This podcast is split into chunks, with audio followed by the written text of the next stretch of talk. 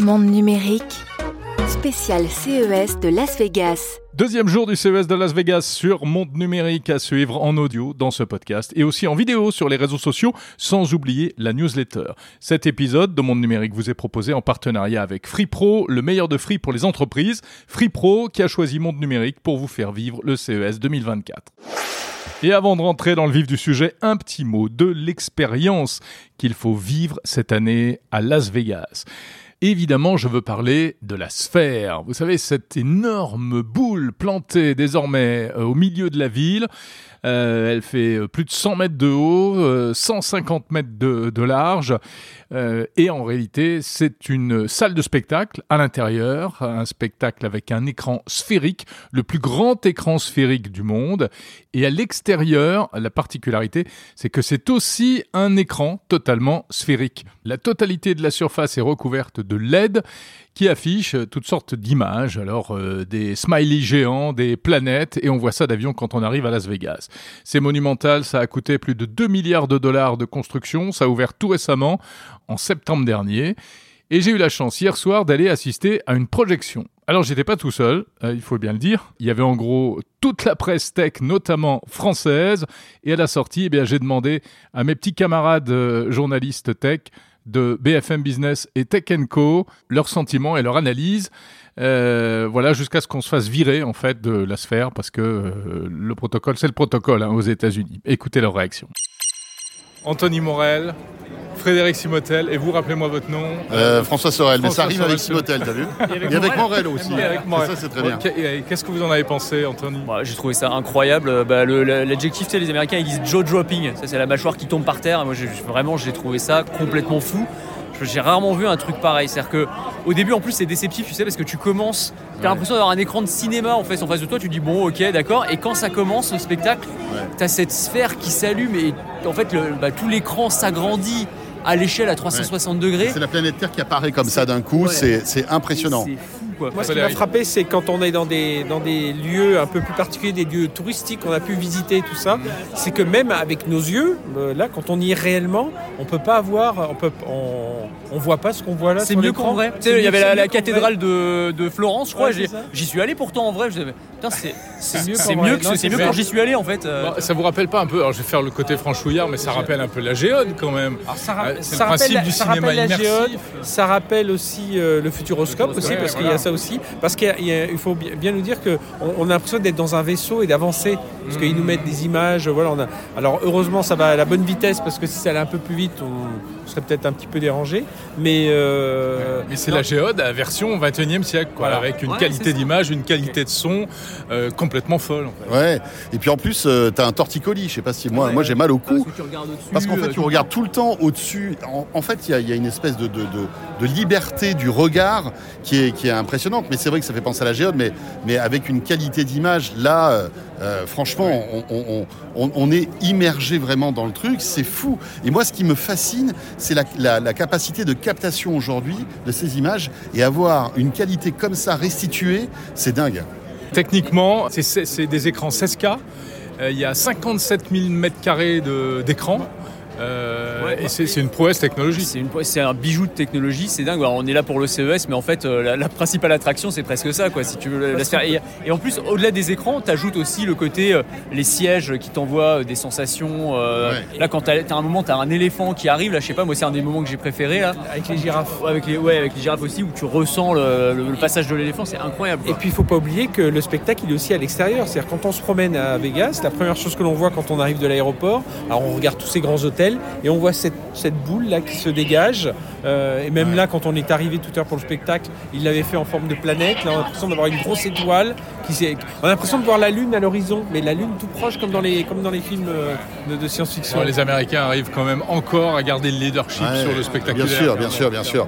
Mais après, ça pose plein de questions. Euh, la consommation électrique. Enfin, je veux dire, c'est un peu. Alors, il faut qu'on bouge là. On, on, est en train de se faire dégager. Bon. Ok, ok, ok, ok, thank you. Ça, ça rigole pas. Hein. Bon, merci les amis. Hein. On se fait virer là, mais c'était cool. Merci bien pour le débrief. Voilà donc pour la sphère, mais on va revenir maintenant au cœur du sujet, le CES lui-même et les annonces qui sont intervenues au cours de la journée d'hier. Alors, le CES, en fait, n'a pas encore ouvert. Hein. Je le répète, il ouvre mardi 9 janvier, euh, au matin euh, pour Las Vegas. Ce sera donc mardi soir en France.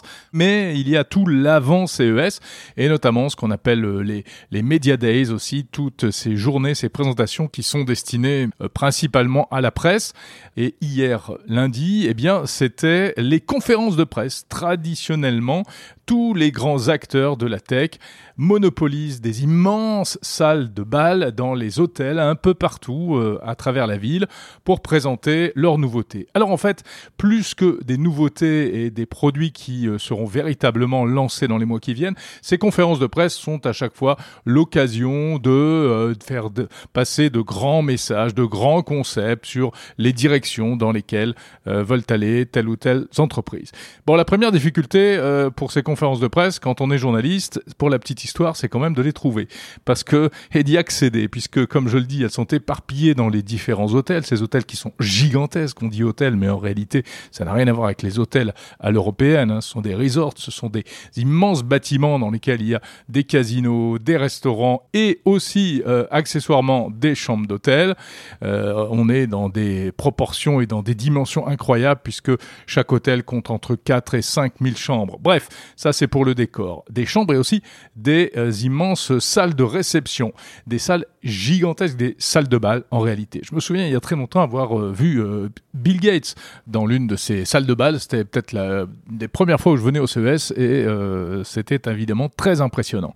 Alors voilà, pas facile. On traverse des couloirs interminables, on monte des escalators gigantesques et avec un peu de chance, si les gens à qui on demande dans quelle direction il faut aller ne se contredisent pas les uns les autres, on finit par trouver euh, les fameuses salles de conférences de presse. On a l'impression d'être à des conférences de l'ONU ou euh, des sommets euh, internationaux. Il y a des, dizaines de, caméras, il y a des milliers de journalistes.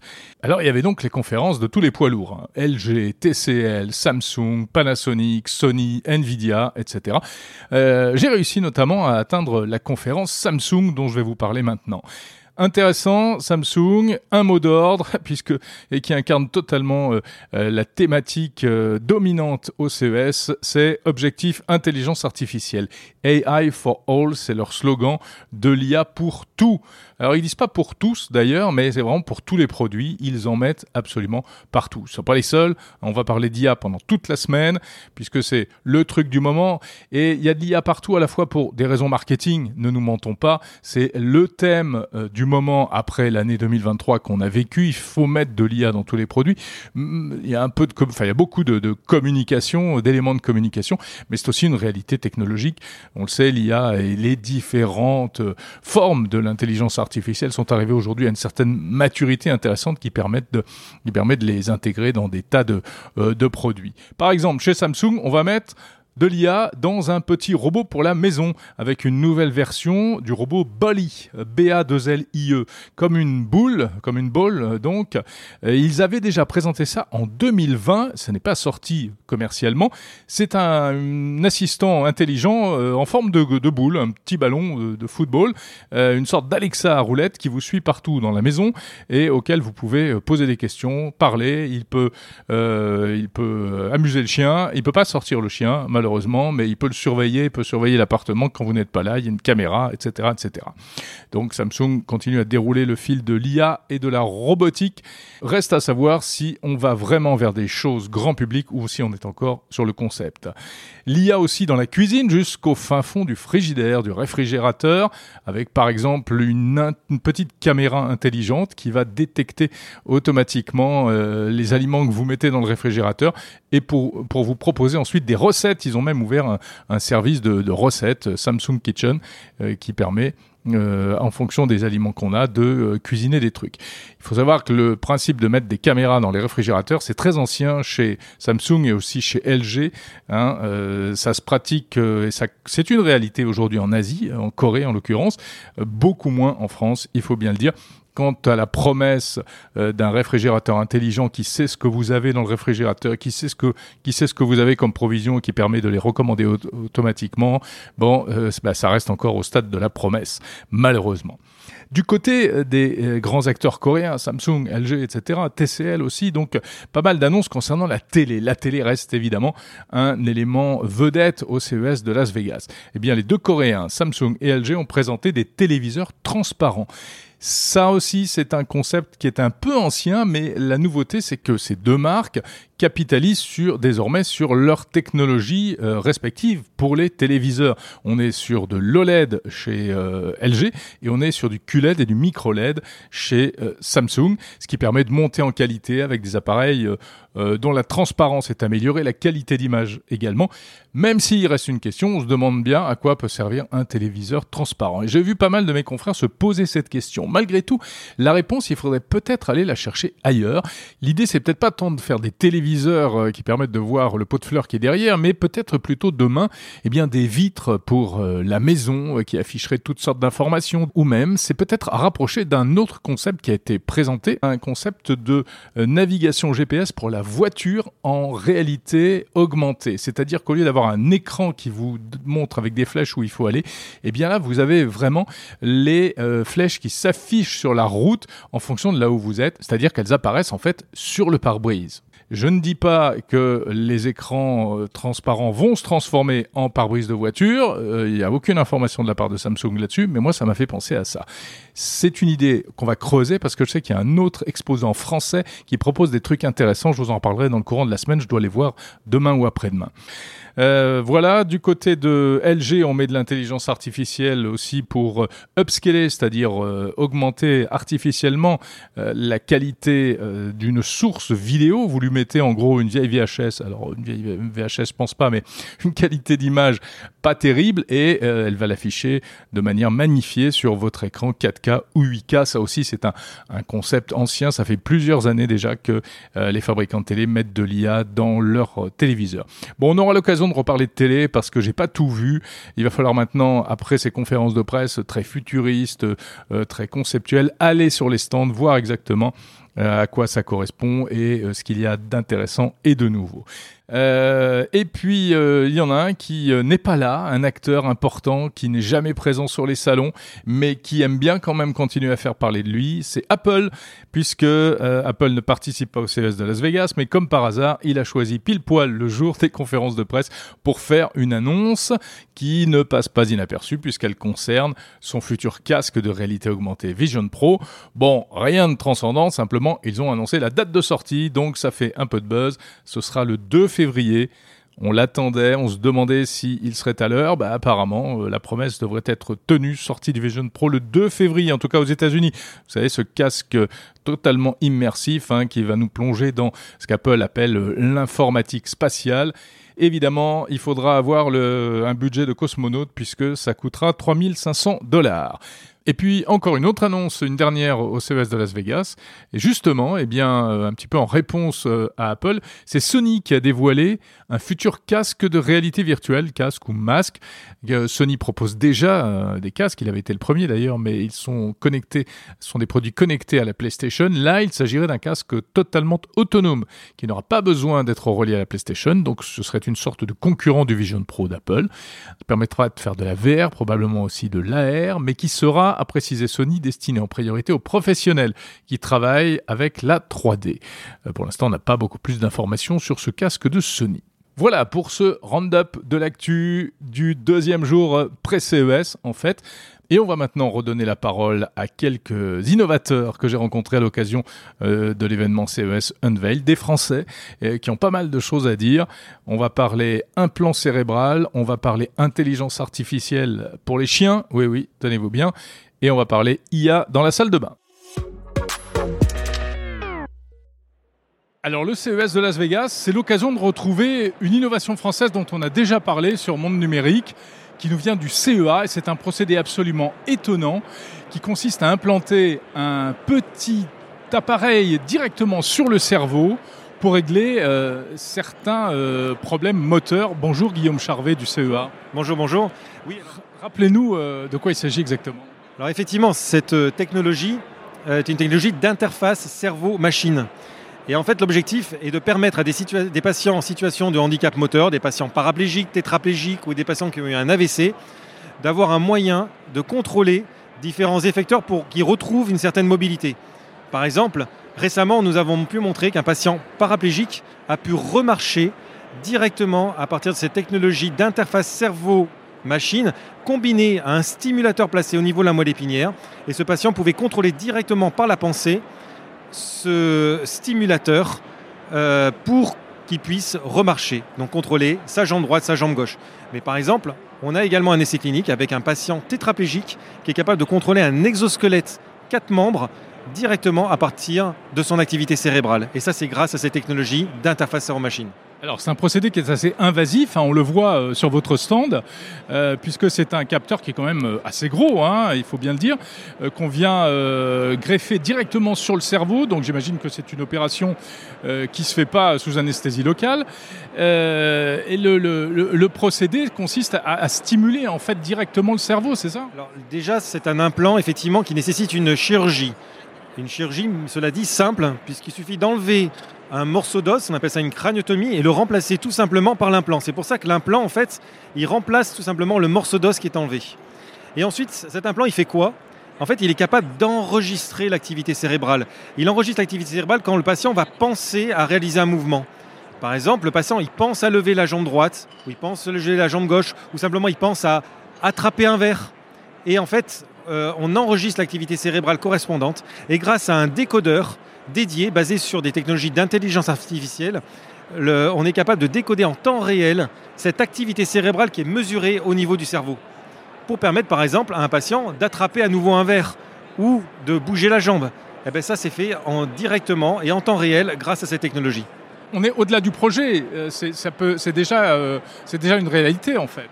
Alors effectivement, on a, reçu un award pour cette technologie, tout simplement aussi parce qu'on a pu montrer euh, une première mondiale, c'était en mai dernier avec ce patient paraplégique qui était capable de remarcher. Euh, cette technologie est arrivée aujourd'hui en essai clinique avec des premiers patients qui ont montré des résultats formidables, mais euh, aujourd'hui, notre objectif est de pouvoir diffuser cette technologie à un plus grand nombre de patients. C'est la raison pour laquelle, en fait, on va augmenter, on va réaliser d'autres essais cliniques également faire des essais cliniques sur des patients ayant eu des AVC euh, pour leur permettre de pouvoir réaliser des protocoles d'entraînement pour contrôler par exemple et les réentraîner à réutiliser leur cerveau. Et ça, c'est également une des prochaines perspectives de euh, l'application de cette technologie d'interface en machine.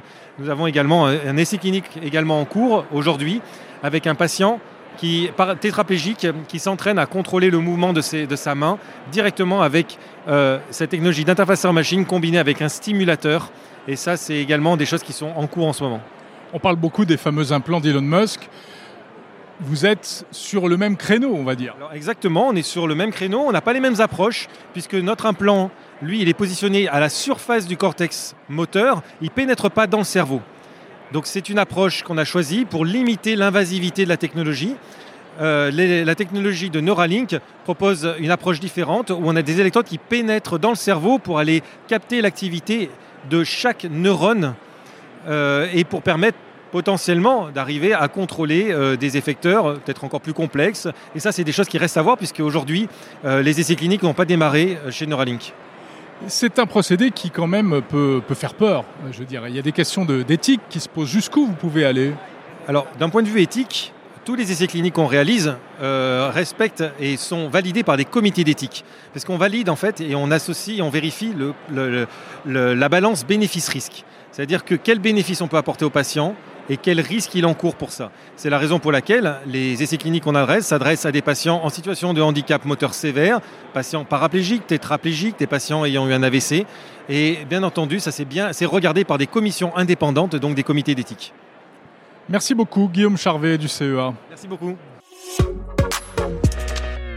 Alors le CES de Las Vegas, traditionnellement, c'est consacré en grande partie à des produits pour la santé, pour le bien-être.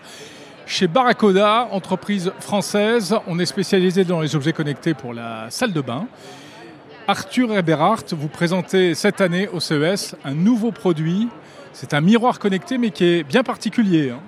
Oui, c'est ça. En fait, ce miroir, euh, il y a une, une, intelligence artificielle intégrée L'idée, donc, ça s'appelle Be Mind parce que ça prend soin de votre esprit et de l'état d'esprit. Et il va en fait vous poser une première question au lever, c'est comment allez-vous? Et en fonction de votre réponse, il va catégoriser votre pas état de santé, mais on va dire votre mood. est-ce que vous êtes dans un plutôt de dans un bon état d'humeur ou en mauvaise, en mauvaise humeur? Et euh, va proposer ensuite des activités comme de la méditation, va pouvoir montrer des images par exemple de chats si vous aimez euh, voir des images de chats. Et, euh, donc ensuite ça reste une, IA générative, donc vous pouvez poser n'importe quelle question, vous pouvez discuter avec elle. Y a la, principale différence avec ce qu'on peut voir avec ChatGPT par exemple, c'est que tout est local puisque l'idée c'est de respecter la vie privée. On n'envoie rien sur Internet. Donc le modèle est euh, en fait réduit. Euh, on n'appelle pas ça la LLM, c'est SLM parce que tout peut tourner en local. Euh, ensuite, ce miroir, il garde toutes les fonctionnalités qu'on avait déjà, c'est-à-dire qu'on peut écouter la radio, on peut écouter les news, on a la météo le matin. Donc toutes ces choses-là, c'est, euh, on peut soit le demander au miroir en lui parlant, puisque l'intelligence artificielle, elle est toujours activée, soit on interagit avec les gestes si on n'a pas envie de parler, parce que parfois c'est pas euh, naturel pour certains de, parler avec un objet. Donc on peut toujours interagir avec les, euh, les, les, gestes et tout ce processing, encore une fois, est fait localement. Alors voilà, vous insistez sur le fait que toutes les données restent localement parce que forcément avoir un objet connecté avec des capteurs, euh, caméras, etc. dans sa salle de bain, ça peut quand même euh, euh, susciter quelques interrogations, voire quelques craintes. Oui, oui, complètement. C'est vraiment on, se, focalise sur le fait de tout faire localement et de rassurer l'utilisateur sur le fait qu'on va, puisque ça, reste, enfin, la, salle de bain, c'est un environnement de vie privée qu'on on peut pas être, ça peut être plus je veux dire, plus, plus extrême. Euh, on ne veut absolument pas euh, envoyer ça sur Internet. Il peut être connecté à Internet. Il peut, parce que donc, euh, si on veut accéder aux radios, avoir les news ou la météo, on peut l'activer, mais ça reste des fonctionnalités qui sont assez basiques. On peut tout simplement désactiver l'accès Internet et toute l'intelligence artificielle va continuer à, fonctionner. on a également, tous les conseils qui sont donnés, les méditations, c'est des choses qui sont préenregistrées. Et euh, donc, il n'y a pas de souci pour le déconnecter entièrement d'Internet. En fait, vous avez repris un produit que vous aviez déjà, enfin, qui ne cesse de se moderniser euh, année après année, et vous lui avez ajouté des fonctionnalités nouvelles. Oui, exactement. C'est ça. Et la grosse nouveauté de cette année, c'est l'intelligence artificielle. Euh, on euh, en gros, on a profité de tout le travail qui a été fait euh, justement. Donc, le LLM, etc. C'est des choses qu'on n'invente pas, on réutilise. Nous, notre valeur ajoutée, elle est spécifiquement sur la catégorisation de l'humeur de la personne. On a cinq niveaux. et c'est donc cette catégorisation-là qui est unique et surtout unique dans le faire localement sur un miroir. Ce produit, est commercialisé déjà? Et si oui, à quel prix? Non, il n'est pas commercialisé encore. Euh, le prix, euh, il est estimé entre 350 euh, et 500. En fait, ça va dépendre des fonctionnalités qu'on mettra hardware, je veux dire, dans le produit et surtout quelle taille il va faire. Ça, ça dépendra du partenaire avec lequel on va travailler pour le vendre. Puisque, juste pour rappel, Barracoda est une entreprise, on ne vend pas directement aux consommateurs. On, fait, on, devient partenaire avec des entreprises comme la, la brosse à dents connectée, c'est Colgate.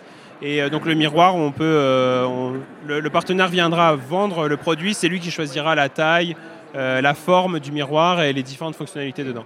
Oui, vous le dites, il y a plusieurs produits hein, chez Barracoda. quelle nouvelle du tapis de bain connecté présenté l'année dernière?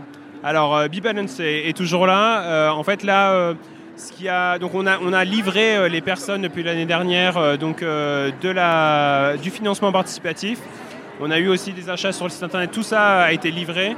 Euh, on a eu euh, beaucoup d'apprentissage, euh, donc ça s'est très bien passé et on est en train de, se focaliser un peu plus sur un usage qui s'est déclaré très intéressant, c'est pour les personnes âgées. en fait, une des premières causes d'accidents, c'est les chutes. donc il y a beaucoup de produits qui essayent de détecter les chutes pour, prévenir, pour envoyer un message, une alerte. Nous, ce qu'on est en train de faire, c'est des études cliniques pour en fait prévenir les chutes.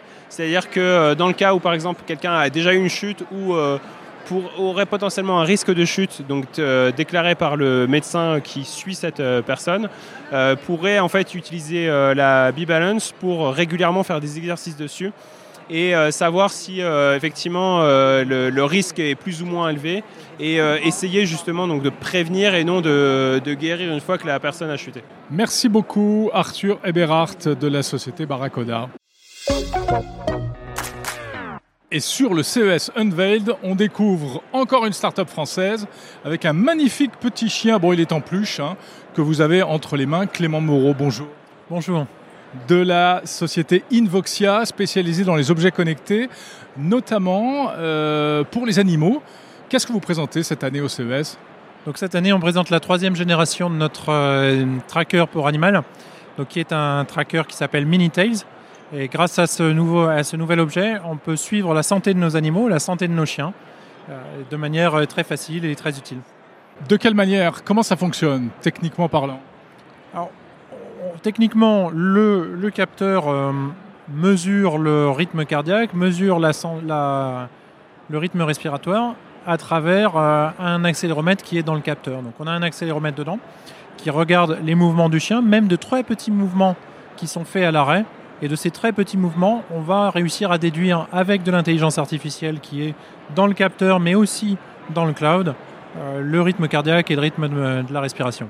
Et tout ça pour découvrir aussi des maladies cardiaques. C'est-à-dire que les chiens, euh, certaines races de chiens, il y a beaucoup de maladies, beaucoup de risques de maladies cardiaques. Et dans ces races de chiens, les propriétaires vont être très contents de pouvoir vérifier que leur chien euh, a un cœur en bonne santé et n'évolue pas trop vite vers un mauvais cœur. Ça, c'est un système que vous aviez déjà mis au point euh, il y a un certain temps. Mais je crois qu'il y a une nouveauté. Vous avez mis un peu d'intelligence artificielle parce que bon, c'est le thème du moment. Ce qui permet de faire des choses supplémentaires aujourd'hui. Alors, il y, a, de l'intelligence artificielle à trois endroits dans le, dans le système. Dans le produit, pour faire du traitement du signal et découvrir le rythme cardiaque. Dans le, dans le cloud, pour faire aussi de la détection d'activité et la détection de santé, donc vraiment pour trouver les maladies cardiaques et dans l'appli qui va avec pour présenter ces données de manière euh, les plus intelligibles possible. Alors nous, on est des ingénieurs, donc on aime bien les graphiques, les diagrammes, les, euh, choses un peu compliquées avec, euh, avec, beaucoup de chiffres, mais il y a des gens qui préfèrent voir un texte finalement qui leur parle de leur chien. Et c'est aussi ça ce qu'on fait dans l'appli, dans où n'importe qui peut comprendre est-ce que le chien va bien finalement, puisque c'est ça la vraie question. On ne peut pas lui parler, on ne peut pas encore comprendre ce qu'il pense véritablement. Alors aujourd'hui, on ne peut pas parler à son chien. Euh, mais... On peut lui parler, mais il ne nous répond pas de manière très très claire. Oui, alors, en fait, on peut parler puisque la, plupart des chiens comprennent euh, très bien le français. Mais euh, effectivement, le chien ne peut pas répondre, et c'est parce qu'il ne peut pas répondre qu'il ne peut pas nous renseigner sur sa santé. Et ça, c'est un vrai sujet parce que même les vétos ne savent pas toujours exactement est-ce que le chien a mal, est-ce que le chien n'a pas mal. Et grâce à ce genre d'appareil, on va être capable d'avoir beaucoup plus de données sur le chien et de comprendre à travers des changements d'habitude, euh, par exemple un chien qui va commencer à moins manger ou à moins, moins courir, moins marcher, euh, ça c'est signe euh, de quelque chose qui ne va pas et c'est ça ce qu'on va traquer avec ce genre d'appareil. On parle d'IA générative, c'est-à-dire que véritablement il y a une, vous arrivez à reconstituer une forme d'expression quand même des, animaux? C'est beaucoup dire. C'est pas le chien qui nous parle, effectivement. C'est bien l'IA nous sert à parler du chien et à expliquer avec des mots simples la journée, la semaine de ce chien-là. Alors ce produit, euh, il coûte combien et il en est où de sa commercialisation? Donc ce produit c'est Minitails. Euh, il est sorti là depuis une heure là maintenant. Donc on peut, on peut commencer à vous le livrer dès, dès la semaine prochaine. ça coûte 99 euros le produit et il y a un petit abonnement à prendre avec. Merci Clément Moreau de Invoxia. Merci beaucoup.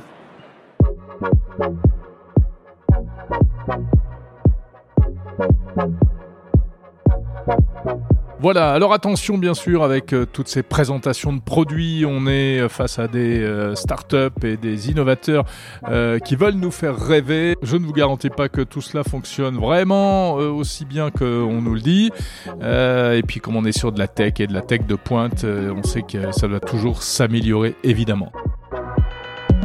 C'est la fin de ce deuxième podcast Monde numérique spécial CES de Las Vegas édition 2024 en partenariat avec Free Pro, le meilleur de Free pour les entreprises qui soutient Monde numérique à l'occasion du CES 2024 et je les en remercie.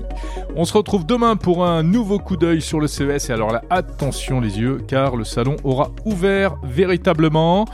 Je vous raconterai ce qui se passe notamment du côté de l'Eureka Park. C'est l'espace où se trouvent ben, toutes les startups du monde entier. Des centaines et des centaines d'innovations technologiques. Retrouvez également euh, mes petites vidéos sur les réseaux sociaux et puis surtout abonnez-vous à la newsletter de Monde Numérique en allant sur le site mondenumérique.info. Merci pour votre fidélité. Je vous dis à demain. Salut.